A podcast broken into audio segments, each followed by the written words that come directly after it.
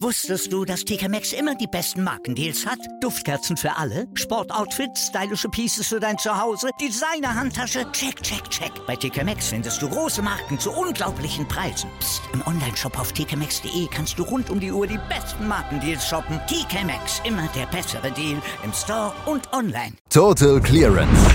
Der Snooker-Podcast mit Andreas Thies, Christian Ömicke und Kati Hartinger auf meinsportpodcast.de. David Gilbert, Zhao Shintong und jetzt auch Fan Jingyi. Was für tolle Geschichten bietet diese Snooker-Saison 2021-2022 bisher. Viele neue Gesichter und viele brillante Geschichten. Gestern kam eine neue dazu und darüber werden wir reden hier bei Total Clearance auf meinsportpodcast.de und dazu begrüße ich am Montagmorgen Kati Hartinger. Hallo Kati. Guten Morgen, Christian. Tolle Geschichten, absolut. Und toll war auch dieses Finale gestern, denn es war endlich mal wieder ein richtiges Finale. Es ging hin und her. Beide hatten Chancen. Es hätte so oder so ausgehen können. Die Spannung lag in der Luft. Also das ist doch was, was wir jetzt uns lange gewünscht haben und worauf wir, danke Herr Hawkins, danke Herr Robertson, auch eine Weile warten mussten. ja, die Finals in der letzten Zeit waren nicht allzu spannend. Dabei war es zu Beginn der Saison eigentlich ziemlich gut in dieser Hinsicht. Aber in der letzten Zeit ähm, haben wir nicht allzu viel von den Finals gehabt. Das lag häufig daran, dass ein Spieler komplett dominiert hat. Das war gestern nicht der Fall. Und man hätte es eigentlich vom Turnierverlauf erwarten können. Aber man muss sagen, letztendlich hat sich Ronnie O'Sullivan in diesem Finale leider seine schlechteste Turnierleistung ausgerechnet für dieses Match aufgespart. Das stimmt, obwohl wir ihm lassen müssen, dass auch er dann spät im 15. Frame auch noch ein Century Break gespielt hat. Ansonsten steht da eine 83 und das war's an hohen Breaks von Ronnie O'Sullivan. Wow. Das heißt, und ich, ich nehme das jetzt mal vorweg, wir hatten einen Entscheidungsframe in diesem Finale. Das heißt, Ronnie O'Sullivan kam ohne sein normales Lochspiel in einen Entscheidungsframe. Also ganz kurios finde ich, wie er sich hier präsentiert hat. Und das passt ja auch so ein bisschen zu der Diskussion am Rande. Und das fand ich auch schön gestern. Es gab zu diesem Finale diverse Diskussionen am Rande. Eine davon war, Ronnie O'Sullivan hätte ja einen so leichten Draw gehabt. Und es stimmt natürlich, dass er jetzt nicht irgendwie auf Mark Selby getroffen ist, zufällig mal in Runde 3 oder so, sondern ähm, dass er doch machbare Gegner erwischt hat. Der hätte sicher schlechter laufen können, aber die hatten ihm auch Gegenwehr geboten. Also vielleicht natürlich mit der Ausnahme von Tom Ford, aber ansonsten ne, Ashley Hugel und so zum Beispiel, also da war ja was los. Auch Liang Wenbo, ja gut, hm, ja, lief nicht so, lief nicht so, aber hätte Gegenwehr bieten können. Also so ganz geschenkt wurde ihm das Finale ja nun wirklich auch nicht. Nö, definitiv nicht. Ähm, zumal äh, das einfache, in Anführungsstrichen, Draw ja auch daran lag, dass die ganzen äh, hochklassigen Gegner dann einfach auch ausgeschieden sind in dieser Woche. Ähm, das Finale gestern lief eigentlich irgendwie gefühlt immer nach dem gleichen Muster ab. Ne? Fan Zhengyi holt sich zwei Frames, dann kommt Ronnie O'Sullivan wieder ran. Fan Zhengyi holt sich wieder zwei Frames, Ronnie O'Sullivan kommt wieder ran. Irgendwann funktioniert das dann irgendwie nicht mehr nämlich gegen Ende des Matches. Aber ähm, mich hat beeindruckt, dass Fan Zhengyi zu keinem Zeitpunkt irgendwie nervös geworden ist, zu keinem Zeitpunkt nachgelassen hat. Ähm, was hätte man erwarten können, als er die letzten zwei Frames relativ bitter der ersten Session ja noch verloren hat? Also vor allem der siebte Frame, der sich ja wirklich als Wendepunkt dieses Matches hätte herausstellen können zu dem Zeitpunkt. Ich meine, er war drauf und dran, auf 5 zu 2 zu erhöhen. Am Ende geht die Session 4-4 aus. Aber nein, er beginnt am Abend einfach mal gleich mit zwei Centuries. Und dann auch äh, gegen Ende des Matches, als es 9 zu 9 stand, ähm, er im 18. Frame seine gute Chance, die er hatte, nicht nutzen konnte und Ronnie O'Sullivan dann eben sich diesen Frame noch holte. Diese 92 im letzten Frame einfach mal so locker flockig wegzuspielen, das muss man mit 21 Jahren und im ersten Weltranglistenfinale seiner Karriere auch erstmal so machen. Ja, der hat sich wirklich nicht aus der Ruhe bringen lassen. Und zwar nicht nur nicht von Ronnie O'Sullivan, sondern auch von sich selbst nicht. Ja, wir hatten ja eben doch Momente, wo er mal eine leichte Schwarze verschossen hat. Da gab es eben zwei verschiedene Momente im Match, hast du schon angesprochen. Und er schien das sofort wieder ausgeblendet zu haben. Und da verzweifeln ja andere dran. Wir denken an Jack Lesowski, wo ein schlechter Ball ein ganzes Match drehen kann. Er hätte nach der ersten Session führen müssen, hat das nicht geschafft und es war ihm völlig egal. Er kam raus, machte die 135. Also wirklich eine beeindruckende Nervenleistung. Auch dann, ja, ich meine, am Schluss, ich bitte dich, auch im Entscheidungsframe, Ronnie O'Sullivan hätte ja einen Einsteiger gehabt, hat er versucht und so, aber hat nicht geklappt. Und hier äh, Fan Jingyi, 92 Punkte. Es ist schon, es ist schon wirklich beeindruckend, mit welcher Coolness er da zu Werke gegangen ist und wie schnell er eigene Fehler ausblenden kann, ähm, wie, wie schnell er ausblenden konnte, dass er gegen Ronnie O'Sullivan gespielt hat, ja auch zum ersten Mal.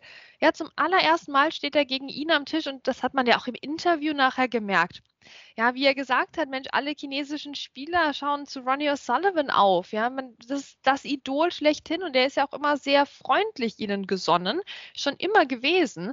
Und das ist einfach ein ganz besonderer Moment für ihn gewesen in diesem Finale gestern, aber auch das konnte er ausblenden. Was natürlich wir sind wieder bei Diskussionen am Rande, Christian, auch dazu geführt hat, dass einige Leute doch geschrieben haben, Mensch, dem merkt man ja wieder mal überhaupt keine Emotionen an. Also da haben wir wieder unsere gute alte Debatte. Jetzt hat ein chinesischer Spieler gut gespielt, der hat nicht genug Emotionen gezeigt. Ja, wie hast du das empfunden? Wie bewertest du das? Also für mich war das einfach eine reine Coolness von ihm, gemischt mit ein bisschen, oh mein Gott, ist das gerade wirklich passiert? Ich kann es noch nicht realisieren. Ja, es ist halt noch nicht äh, Liang Wenbo, ne? Oder auch Yan Mingtao, der es ja auch immer relativ schön schafft, zwar ein Pokerface zu bewahren, ab und an dann aber eben doch das Gesicht in sehr lustiger Art und Weise verziehen kann.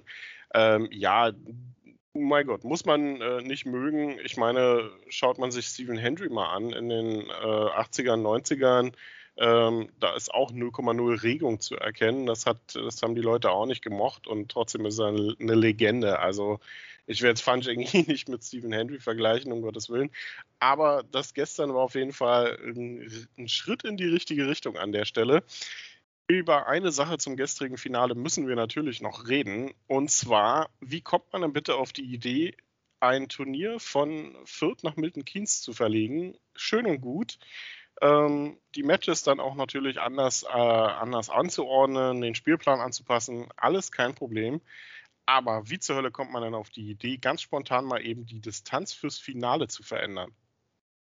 Ja, das fragen wir uns alle. Das haben wir uns alle gestern gefragt fast alle, ein paar Leute wussten wohl Bescheid, die haben in den Tiefen der Tiefen der World Snooker Tour Website dann doch die Pressemitteilung gefunden, die von irgendwann stammte und sich auch halb widersprochen hat. Ja, also was war denn, was war da bitte los? Also niemand wusste Bescheid.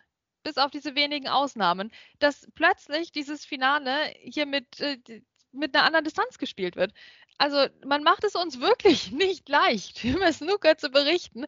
Ähm, ich, ich weiß es auch nicht. Also es gibt echt keine gute Begründung dafür oder da können wir jetzt nichts herbeifantasieren, warum das irgendwie Sinn ergeben hat. Hat es einfach nicht.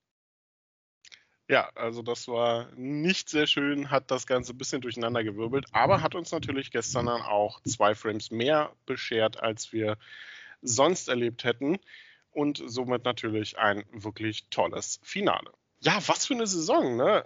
Was für tolle Geschichten haben wir erlebt. Mark Allens Triumph in Nordirland. Wir haben David Gilbert, der seinen ersten Titel auf der Tour geholt hat. Zhao Shintong, UK Championship. Hossein Wafai ähm, beim Shootout. Was, was für wahnsinnig äh, geniale Geschichten bietet diese äh, Saison. Absolut, oder?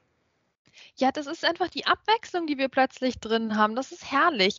Ähm, auch die UK Championship, wie die halt insgesamt gelaufen ist. Ja, also wir müssen ja nicht immer nur über die Finals reden, sondern was auch in den Viertelfinals gespielt wird, was in den Halbfinals gespielt wird, wer da überhaupt auftaucht diese Saison. Das ist eine so willkommene Abwechslung gegenüber auch vergangenen Jahren, wo es doch immer, ja, Judd Trump, Mark Selby, noch zwei andere, meine Güte, ähm, da waren. Also das ist doch das ist doch das, warum wir überhaupt Snooker gucken, eben genau für diese Variation auch drin. Gleichzeitig haben wir natürlich auch neben dem Tisch wieder ein paar Diskussionen und für die hat natürlich, man kann es sich denken, Ronnie O'Sullivan auch gestern gesorgt. Also wir sind wieder bei den, bei den Nebendiskussionen, Christian. Ähm, da hatten wir ja auch die Momente, wo Ronnie O'Sullivan irgendwie ein bisschen seltsam unterwegs war und ich weiß nicht, so auf, auf Zuschauer gedeutet hat und darauf hingewiesen hat, dass sich jetzt bitte keiner bewegen sollte, obwohl sich ja noch gar niemand bewegt hatte wohl.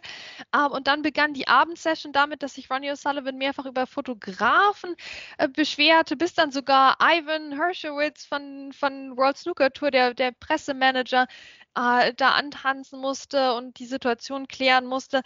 Also das war schon wieder ein bisschen der seltsam verschrobene Ronnie O'Sullivan, den wir an der Stelle erlebt haben. Ähm, ich muss an der Stelle auch sagen, ich weiß nicht, wie es dir geht, aber mir vergeht da so ein bisschen die Lust, Ronnie O'Sullivan live zu sehen, tatsächlich, weil ich habe das Gefühl, ich hätte so ein bisschen Angst, überhaupt noch einzuatmen oder so, wenn der Mann gerade am Tisch steht. Aber ich finde das schon ein bisschen übertrieben. Natürlich ist immer extra viel Vibration im Raum, wenn Ronnie dabei ist. Ja, und natürlich sind da bestimmt zwei Fotografen mehr, als äh, wenn wir David Grace in der, in der Morgensession da irgendwo am Tisch haben. Verstehe ich alles. Aber gleichzeitig kann es doch nicht sein, dass sich Mark Selby, Sean Murphy und, und all die anderen, äh, Judd Trump, nicht ständig über sowas beschweren, aber immer Ronnie O'Sullivan. Das kann doch auch jetzt rein statistisch gar nicht sein, dass bei denen nie irgendein Fotograf wackelt und bei ihm immer. Also ich finde das unangenehm. Ich finde, das wird zu viel. Ich finde, die Schiedsrichter sollten das auch zunehmend ignorieren, wenn es jetzt nach mir ginge. Ne? Sehr schön, dass die so geduldig und freundlich sind, aber also mir ist das too much. Mir ist das zu viel. Ich habe dann eigentlich keine Lust, weil es ist dann Stress pur, glaube ich, Ronnie O'Sullivan zu sehen, schon gar von den Presse sitzen. ja, ist äh, durchaus auffällig. Ähm, auf der anderen Seite äh, zieht sich das aber natürlich auch komplett durch seine Karriere durch. Ne? Also das ist jetzt nicht so, dass es irgendwie neu angefangen hat jetzt neuerdings. Ähm, man hat es vielleicht ein bisschen verdrängt in den letzten Jahren, weil er auch einfach, ja, ein bisschen seinen Nimbus verloren hat. Ne? Man, man kann es ganz klar so sagen. Auch wenn er beim World Grand Prix Neil Robertson geschlagen hat, aber seine schlechte Finalbilanz in den letzten ein, zwei Jahren, die bleibt bestehen. Also da hat Ronnie O'Sullivan schon so ein kleines Problem. Ja, also nachdem er Ronnie O'Sullivan ist, ist das wirklich halt ein kleines Problem, ne, weil dem Mann mangelt es ja nicht an Schulgeld für die Kinder, wobei die sind wahrscheinlich jetzt mittlerweile alt genug, um nicht mehr in die Schule zu gehen. Ähm, das scheint alles, ne, das ist wahrscheinlich geregelt.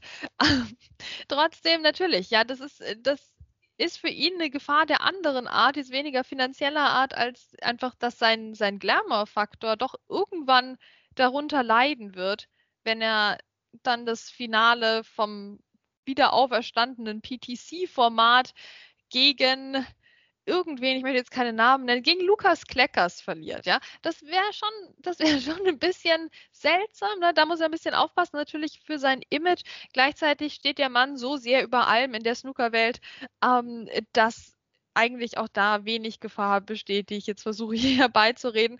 Also Ronnie O'Sullivan braucht keine schlaflosen Nächte haben bezüglich seiner Finalbilanz, aber es stimmt, so richtig toll ist die nicht mehr.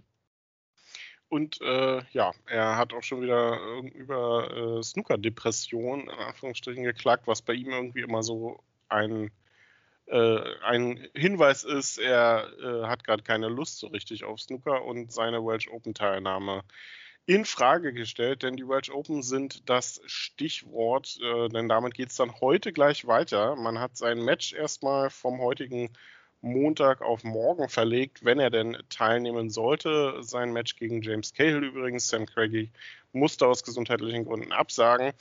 Und heute geht es dann erstmal los mit äh, gefühlt 25.000 Held-Over-Qualifikationsmatches. Und ähm, auch Alexander Osenbacher wird eingreifen gegen Barry Hawkins am Nachmittag ähm, gegen 14 Uhr wird das sein.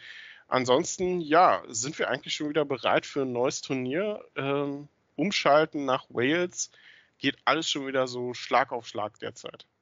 Ja, sind wir bereit, Christian? Uns hat doch keiner gefragt, oder? Die setzen uns hier ein Turnier nach dem anderen vor die Nase. Da können wir ja gar nicht anders als bereit sein. Aber es ist schon wirklich eine äh, krasse Umschaltaufgabe, dass es jetzt heute direkt weitergeht. Ne? Also wenn das jetzt irgendwie das German Masters in Berlin wäre und es würde eben erst ja Mittwoch losgehen oder sagen wir Dienstag, ähm, das wäre nochmal eine andere Geschichte. Aber nein. Mhm. Also hier geht es heute los, 10 Uhr Ortszeit, 11 Uhr deutscher Zeit. Jordan Brown natürlich, unser äh, Titelverteidiger. Es kommt mir immer noch schwer über die Lippen, weil wir ihn seitdem kaum noch gesehen haben, bis jetzt in der ganz aktuellen Vergangenheit. Äh, gegen Mitchell Mann, das wird kein leichter Auftakt. Ähm, und natürlich ein paar andere auch noch hier in Action. Das wird ein sehr interessanter Tag und auch ein interessanter Abend, denn wir haben doch heute Abend, wenn ich mich jetzt nicht täusche, haben wir doch CJ Hui gegen Gary Wilson. Das wird mhm. doch auch was. Das gibt doch was hier. Unser, unser zukünftiger Neuprofi, gerade alles in Grund und Boden gespielt. Also, das ist doch eine schöne Be Begegnung. Ich glaube, die wird uns natürlich nicht auf dem TV-Tisch präsentiert werden, wenn zeitgleich Mark Selby und John Higgins spielen, nicht gegeneinander. Ähm, aber es ist doch was, worauf ich achten werde. Ja, die Abendsession hat wirklich brillante Matches heute. Zhao Shintong gegen Oliver Lyons, Neil Robertson gegen Jimmy White, Mark Allen gegen Ken Doherty. Also schon allein bei den drei Matches wird es interessant, wer da die TV-Stream-Matches bekommt. Wobei die Frage ist, ob wir eventuell wieder sogar alle vier Tische ähm, im Stream bei Eurosport haben werden. Ich gehe mal davon aus, weil eigentlich war das bisher bei der Home Nation Series komplett so. Auch Nonier wird morgen eingreifen. Die hat ja ihr Qualifikationsmatch gewonnen. Ali Carter wird ihr Gegner sein. Dazu dann aber morgen mehr. Wir auf meinsportpodcast.de werden wir die Welsh Open für euch zusammenfassen. Fanjingi gewinnt das European Masters gegen Ronnie O'Sullivan in einem wirklich spannenden und tollen Finale mit 10 zu 9 und gewinnt seinen ersten Weltranglistentitel. Wusstest du, dass TK Maxx immer die besten Markendeals hat? Duftkerzen für alle, Sportoutfits, stylische Pieces für dein Zuhause, Designer-Handtasche, check, check, check. Bei TK Maxx findest du große Marken zu unglaublichen Preisen. Psst. im Onlineshop auf tkmaxx.de kannst du rund um die Uhr die besten Markendeals shoppen. TK Maxx, immer der bessere Deal im Store und online. Was zum Teufel, du Bastard? Du bist tot, du kleiner Hundeficker. Und dieser kleine Hundeficker, das ist unser Werner.